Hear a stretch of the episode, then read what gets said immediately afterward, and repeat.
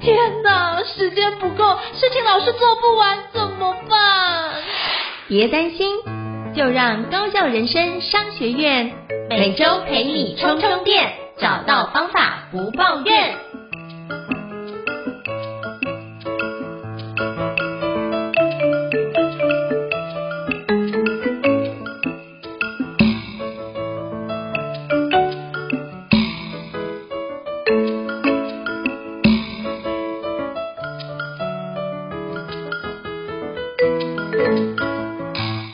大家好，我是赵英成，欢迎大家来到高校人生商学院 Podcast 啊。那这边偶尔我们推出一些特别的一个节目，叫做“希望这品牌一直都在”哦。所以今天非常荣幸能够邀请到就是味觉龙感动的创办人谢嘉玲创办人 Lisa，Hello Lisa 你好，Hello 你好，各位听众大家好。对，非常荣幸能够邀请 Lisa 来跟我们分享，在当我们这集的语坛的嘉宾哦。那是不是可以邀请就是 Lisa 先跟大家简单做一下自我介绍，让大家可以多认识一下。您呢？好的，各位听众朋友们，大家好，我是谢嘉玲，味觉的感动。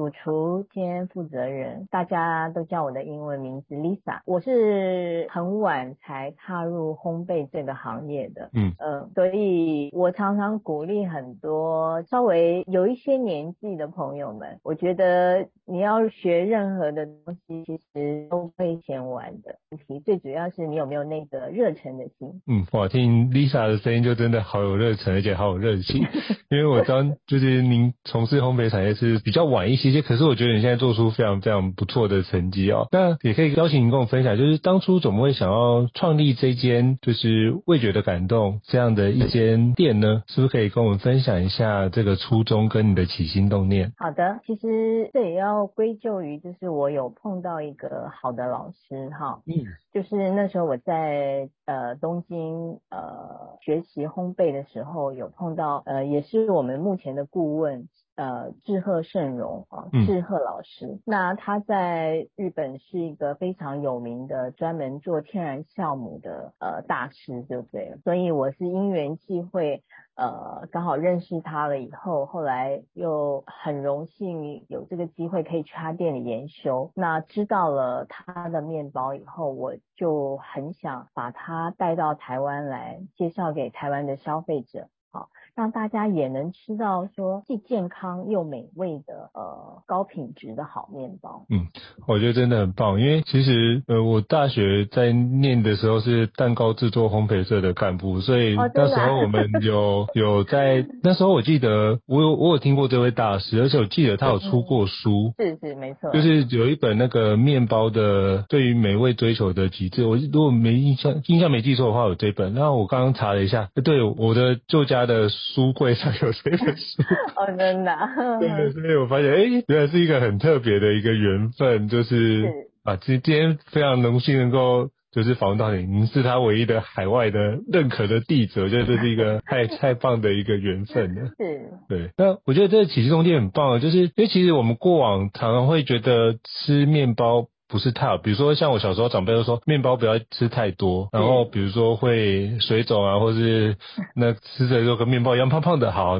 就会有一种虚胖的感觉。那为什么会大家过往会觉得吃面包不是一个？那么正面的印象呢？Uh. 就依照你的见的看法。呃，因为我觉得像以前我小时候吃的面包也是这种，就是呃比较台式的面包，他们比较注重的是副材料，所以呃通常他们会加很多，比如说肉松啊或者葱花，然后会用酥油去做，所以你烤出来会觉得很香哈。嗯，那其实这种面包吃多了都是呃卡路里很高哈，而且如果它用到是酥油这些的话，都是反式脂肪，所以吃多了其实对身体的负担真的是很大。所以后来我去日本呃学习烘焙以后，我发现其实法国的面包，他们就是欧洲那边，他们其实很简单，他们的很少用到这些副材料哈，他们顶多就是四种。嗯就是面粉、水、盐跟酵母，啊，这四种很基本的元素。所以，呃，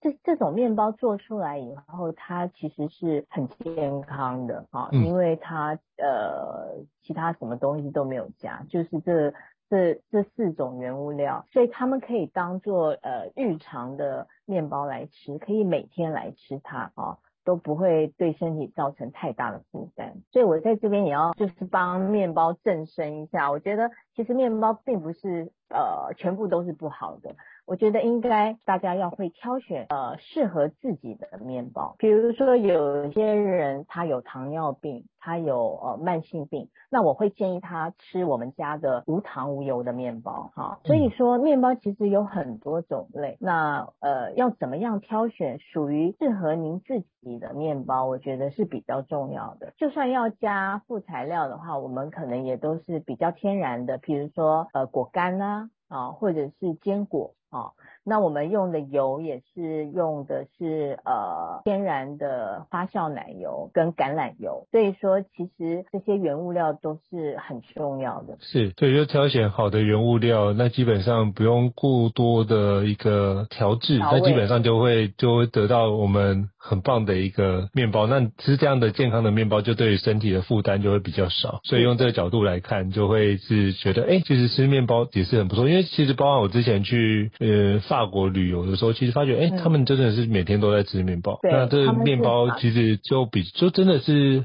很很单纯的一个味道。那吃了很多也不会觉得很负担很重。所以我觉得这是一件很棒的事情。所以如何透过减少负担？其实那时候我们身边不是因为面包的问题，是里面的添加物的造成我们身体负担，所以我们觉得它不好。所以我们只要把这些添加物拿掉，其实面包也是一个非常非常好的一个就是吃的一个相关的一个食品哦。那你想要请教就是 Lisa，那您当初在创办味觉的感动的时候，你觉得遇到最大的挑战是什么呢？挑战啊，嗯，我觉得就是因为我本来就不是。从事烘焙这个行业，所以呃最大的挑战就是我的身体呃没有很没有办法适应，就对，所以我也花了一段时间去适应。因为其实做女生做烘焙学面包的其实并不多，大部分都是男生，因为呃常常需要扛重的东西，比如说面粉啊，一直都是二十五公斤，然后呃就是比较劳力的工作就对了，所以。一开始我是觉得，对我自己的体力跟年龄来说，是一个很大的挑战。是，我觉得做烘焙业，包含我有很多朋友做烘焙，他是说那个时间真的很长，工时很长，而且你要站立的时间也很长。对，所以我们我刚开始就大概一天都会站立大概十二个小时以上，每天。所以回到家，我的脚都会抽筋，就半夜常常是。抽筋的脚，然后把我惊醒这样子，因为就是身体完全呃负荷不了，对不对？我觉得这真的是不容易，真的不容易，而且就是很多都是体力活。就我在厨房就是工作过，就发现嗯，那时候我们做蛋糕出炉大概一百个波士顿派，就在一整天要努力完成这样，嗯、我就觉得哇，那一整天下来就身体都不是自己的，都很难去 跨越。而且我们才一天哦，嗯，而你这个部分是每天。我觉得这件事情是完全是一个不一样量级的状态，就是我们是短跑哦，冲刺一天可以，可是你这是每天的马拉松的状态。只要有店门有开，客户有订，基本上这件事就会持续的要做下去，不管刮风下雨，都还是要往这个地方面。我真的觉得非常令人佩服。所以就你说体力是一个你觉得遇到的一个很大的挑战的事情，那还有没有觉得你其他你觉得挑战？比如说在刚开始从一个门外汉进来这个产业。还有没有遇到什么样？你觉得在各方各面上，你觉得比较需要跨越的一个比较大的门槛呢？其他其实我觉得都还好诶，因为就是像我刚刚说的，呃，因为我是比较中年以后才转行的，所以我觉得就是要有那个热忱跟跟意意志力也很重要。呃，如果热忱没有的话，其实很容易就因为你。会觉得太累啊，然后或者是压力太大，然后就就就半途而废。嗯，所以我觉得，嗯，最重要的就是一定要保持你对面包的那个热忱，然后每天很开心的做面包，这样子就可以持续下去。OK，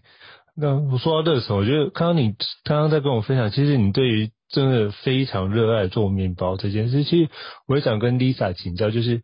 你当初是怎么找到你对于面包的热忱？因为其实这件事情很多人都觉得，诶，我学很多事情是有兴趣，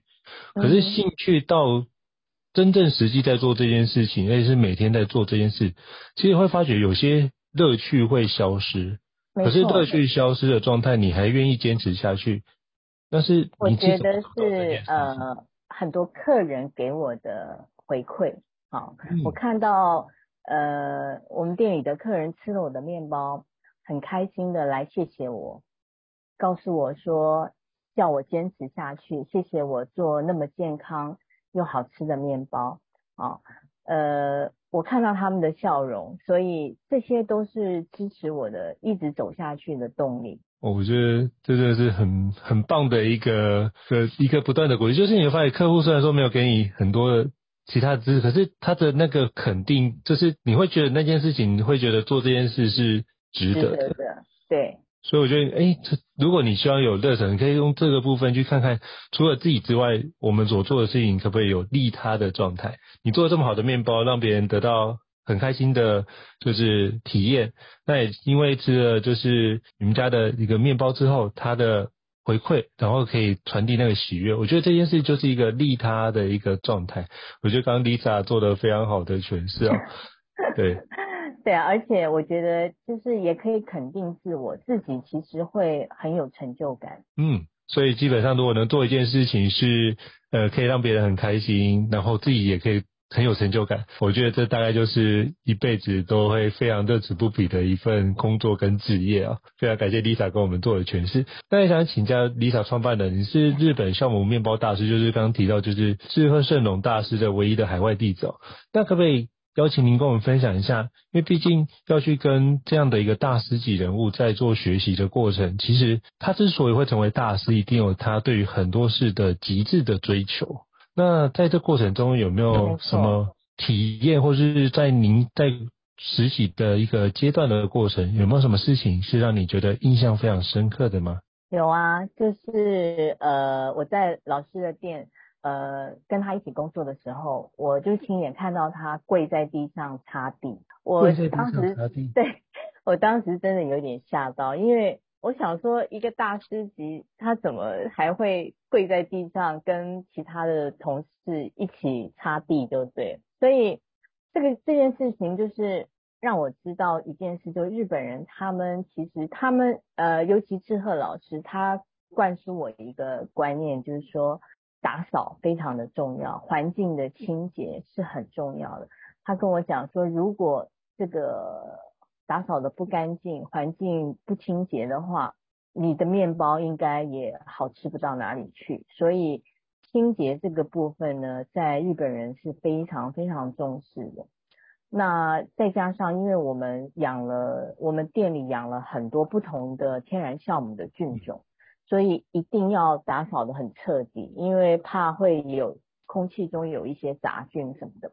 所以甚至于我们发酵箱、冰箱的上面，我们都要爬上去擦，把那些粉尘擦掉，然后灯罩也都要爬上去擦，就是很多你看不到的地方全部都要擦。好，墙角什么呃天花呃就是呃烤箱的上面呃，所以。就是因为让我看到了这一点，我发现哇，日本人真的他们做事是非常彻底的哈，而且他们很注重这个细节啊，所以说整个这个面包猫呃面包厨房里面的温室内的温度啊都有控制，所以我们的水的温度、面粉的温度、所有湿度，包含湿度都要做好一个控管。才能做呃这个天然酵母的面包，我觉得真的不容易哦，因为就是我知道就是那个味觉感动所做的面包是那种就是含水最高的面包，就是你要用高加水。啊，然后天然酵母以及就低温的长时间发酵，这些事情就是就在追求这种效率的过程中，其实你们反过来是就是用另外的角度，就是我们用非常。天然而且叫时间等待的一个方式，让这个酵母用它自然的节奏去慢慢的去发酵，然后那个面包是需要被时间酝酿跟等待的，然后得出来的一个，我我只能说那是一个。艺术品，我只能用艺术品来形容你们家的面包，我觉得非常厉害。所以我觉得你对于那个，因为我觉得那个包含那个环境的打扫，其实很多都只会擦桌面，但是上面的那些都不会去做细节。可是我发觉你刚刚提到，就是大师在还是跪着擦地，我觉得以这么厉害的大师级人，而且其实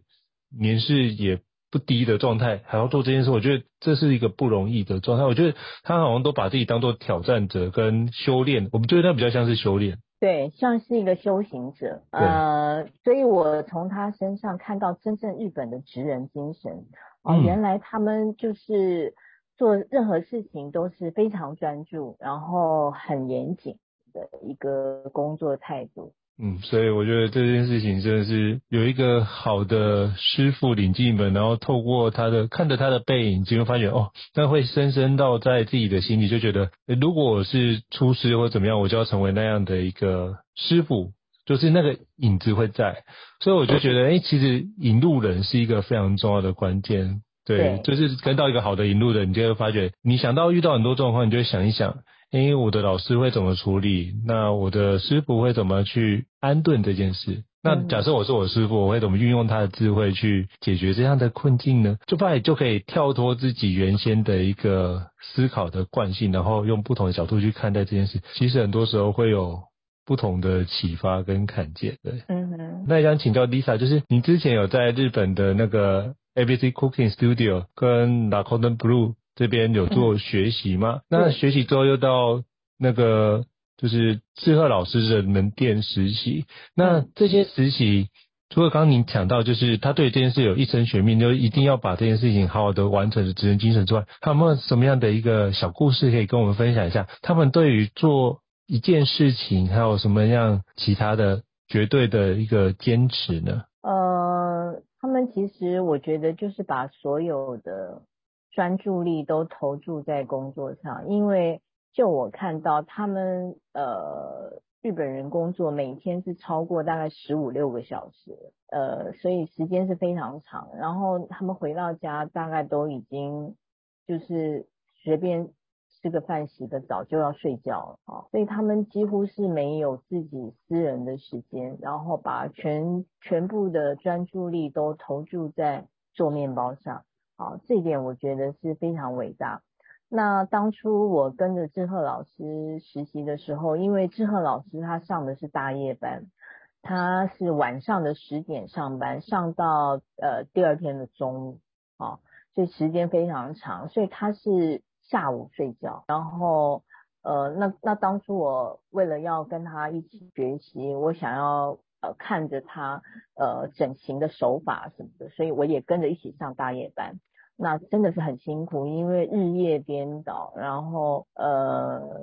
整个生理时钟都要把它调整过来。所以我也是上大夜班上了大概两年多的时间。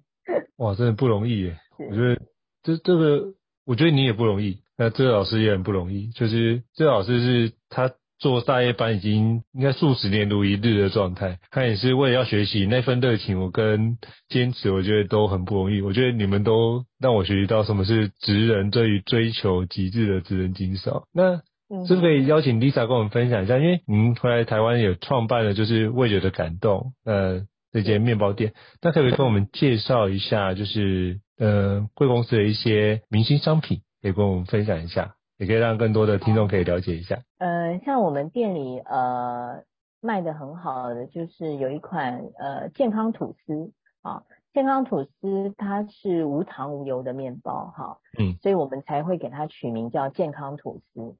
那嗯，所以有一些呃，比如说像有糖尿病的患者啊，哈，或者是呃。呃，有一些慢性疾病的，他们就会想要来挑选这个健康吐司哈。那呃，另外还有就是呃，志贺老师他自己研发的一款呃，也是我们的明星商品，叫红酒礼物面包。好，嗯，那这这一条红酒礼物大概就将近一公斤重，好，那所以它的价格也比较昂贵一点。这一条面包大概要要一千块台币哈，嗯，那呃，因为它里面加了五种坚果跟两种果干哈，然后里面呃又加了煮过的红酒哈，所以呃这一条面包其实很适合拿来做伴手礼哈，就是拿来送送礼，然后我自己也试过，就是其实呃。把它拿来配红酒很配，哈，一般人印象中红酒好像要配 cheese 啊，哈，坚果，其实配红酒礼物面包也非常的配，嗯，然后就是切的薄薄的，然后品尝那个呃红酒礼物的味道这样，嗯哼，那另外还有一款是我自己研发，就是这几年台湾很流行的生吐司哈。那这款生吐司呢，呃，就是其实很适合老人小孩吃，因为它的外皮非常的软，哈，所以直呃，所以它也没办法用刀切，它直接用手撕就可以吃了，好，那这个生吐司呃比较跟外面的口感不大一样，我研发的这款生吐司，它吃起来是比较像蛋糕的口感，好，然后又带一点这个。Q 弹度就对了，好，那呃还有最后我要介绍的就是我们的农夫面包，我们的农夫面包就是含水量最高，是我们所有面包里面含水量最高，大概它占了一百零二趴，哦，它比面粉的含量还多，面粉是一百趴嘛，那这个农夫面包是一百零二趴，所以操作非常困难，因为。搅拌到整形都很困难，因为它就像一滩水一样啊。然后呃呃，可是切开剖面可以看到它有很多不规则的孔洞，大大小小的孔洞哈，就就就可以知道说这个面包发酵的状况啊，非发酵的非常好。然后我会建议大家，就是这款面包其实可以拿来配汤类啊，比如说。呃，罗宋汤啦，或者是呃呃红酒炖牛肉这种啊，拿来配搭配这个浓汤类。那呃，这四款面包是我觉得比较有特色的面包。是，我觉得这几款面包都很特别，也是在网站上面有非常多种，就是不管是无油无糖的啊，多谷高纤的，还有礼物面包等等等都可以做选择。所以到时候把就是会觉得感动的官网放在就这集 podcast 的相关链接里面，就可以提供给各位听众可以做相关的一个选购。我觉得都是一个非常棒的一个产品。那非常感谢就是 Lisa 跟我们介绍了这么多好吃，因为我刚刚听你介绍就哇肚子就饿起来了，就觉得真的是一个。对，我有看了套片，觉得真的很好吃的感觉。那也想要跟就是 Lisa 请教，就是哎，开始就是您创办就是味觉的感动，这些年来其实也得到很多的顾客以及同业的支持哦。包含最近也有跟就是大稻城的百年的汉饼铺，也就是李廷香，我很喜欢李廷香的产品，那有一个绝佳的一个合作的一个机会，那是不是可以邀请跟我们分享一下这个小故事呢？好。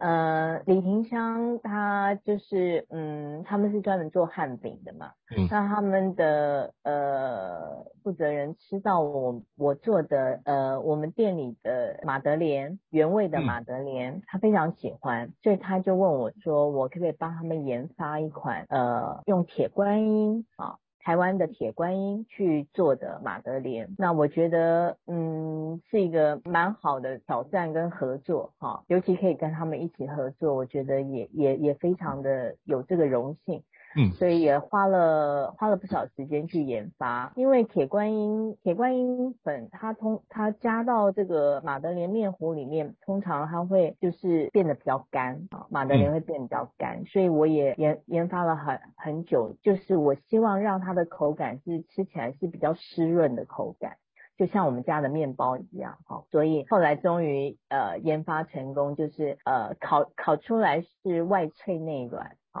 所以他们也非常满意。然后像我们今年过年的时候，大概就呃出给他们大概有两三千个以上，哇，作为他们的就是年节的礼盒，就对。我觉得这很棒，就是其实慢慢拓展出去，好的产品一定会逐渐的让消费者接受，然后会开始有新的机会可以让你的产品得到更好的一个推广。所以非常感谢 Lisa 的坚持，可以让这么多人可以吃到这么好的产品哦。那也想请教 Lisa，就是。那听了这么多，听众觉得哇塞，这面包好好吃哦。那 一般听众或者是一般的大众，可以从哪个地方去购买到就是味觉的感动的好吃面包呢？或者是吐司？可以邀请跟我们分享一下那个门市或者是网站在哪边，好吗？现在其实有几家电商都买得到我们家的面包哈，嗯，像是无毒农啊，然后还有 Super Buy 跟全家，全家也买得到我们的面包，还有台湾好农啊，这几个。呃，这几个电商都买得到。那全家买得到的就是我们的健康吐司，还有两种 bagel 啊，原味的 bagel 跟蔓越莓的 bagel。每一家的产品会不大一样了哈。那我们官网上也有卖。呃，其实很多呃外县市的朋友们呢，他们都会透过这个官网上的呃购买哈宅配到到他们家，用冷冻的宅配。因为其实我们家面包还有一个就是呃急速冷冻啊，我们刚出炉就马上急速冷冻，等于是在很快的速度里面呢，把面包里面的水都锁住，留在面包里面，然后再冷冻配送到呃各个地方去。好，所以呃拿到冷冻面包以后呢，就是呃直接保存也是放在冷冷冻柜里保存，那要吃的时候再退到常温。然后喷点水，一百八十度回烤，大概两到三分钟，其实那个口感就很像我们刚出炉的口感是一样的。好，非常感谢，就是 Lisa 的分享。我觉得哇，现在有这么多的通路可以买，我到时候把这些通路在就是放在我们的 Podcast 里面，让各位的听众一样可以做个选购。好，那非常感谢，就是 Lisa 创办人 Lisa 来跟我们分享，就是味觉的感动的很多的一个品类项目，以及你创立的初衷。那如果各位听众觉得很不错的话，就可以欢迎到相关的呃味觉的感动去购买非常好吃的面包。再次感谢，就是创办人 Lisa 来跟我们做的精彩的分享。感谢 Lisa，谢谢你，我们下次见喽，谢谢。谢谢好，谢谢，拜拜。拜拜。高校人生商学院，掌握人生选择权。